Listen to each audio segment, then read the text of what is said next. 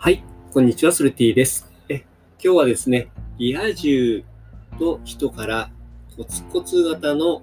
方の時代に変わってきているということでお話したいと思います。これはね、えっ、ー、と、今変わってきてるっていうわけじゃないと思うんですが、まちょっと前くらいからですね、えー、大きく変わってきてんじゃないのかなというふうに思って、えー、収録しています。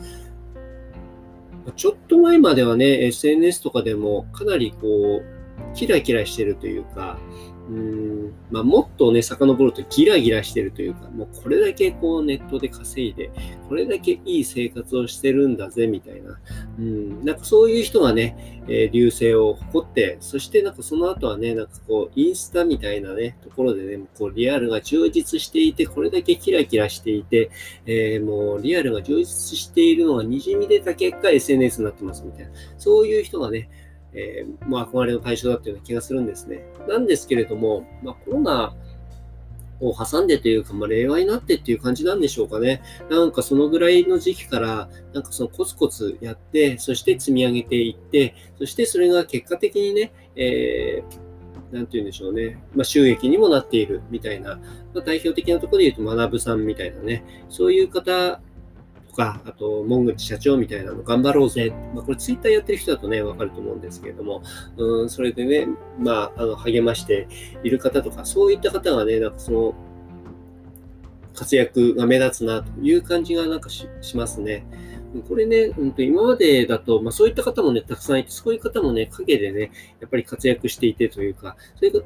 そういうことはあったと思うんですね。なんですけれども、そういった方が、こう、なんか時代のね、こう、主流といいますか、そういった人だからこそ憧れるっていうような人がね、えー、と増えているっていうのは、これはやっぱり時代が変わってるんだなっていうところをすごい感じてまして、まあ、僕もね、えっと、あまり長尺だし、うん、年齢もね、若くないので、そういった意味では、なかなかね、こう、SNS 積極的にね、うんと、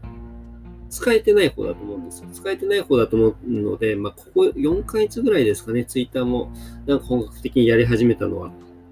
っていうところがあって、まあ、そこでね、こういろいろいじってる間に、なんかそういうのをすごい時代感として感じるなっていうふうに思ったので、うん、なんかここでね、えー、収録させていただいてるという感じです。だからね、まあこの音声配信に関してもそうですよね。なんかこの人はなんかすごいからというか、なんかフォロワーがいっぱいいるから、なんか聞くとかってね、そういう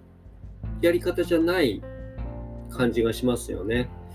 これが面白いなと思っていて、うん。まあ、逆にフォロワーがいっぱいいればそれだけ影響力を広げれる範囲が違うっていうところはもちろんあるとは思うんですけれども、うん、なんかねそれを振りかざすというかね、そういうところじゃない時代にやっぱり変わってきているっていうところが、まあ、時代の変わってきてるところかななんて思いました。ということでね、今日はね、だからどうしようっていうことではないと思うんですけれども、そんな自分のね、思ったことをね、えー、収録させていただきました。ということで、えー、ぜひね、フォローとかいいねとかそういったことをね、えー、いただけるとすごい嬉しいです。ソルティでした。